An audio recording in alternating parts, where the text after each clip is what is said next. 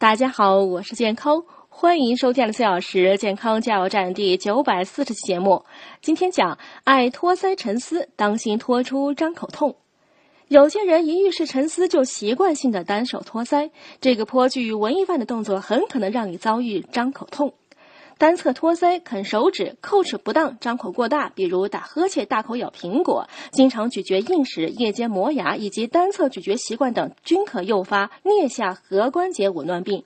约有百分之四十的人一生中会与该病相逢，发作严重时会让人有口难开。颞下颌关节紊乱病在常见口腔疾病中排名仅次于龋齿和牙周病。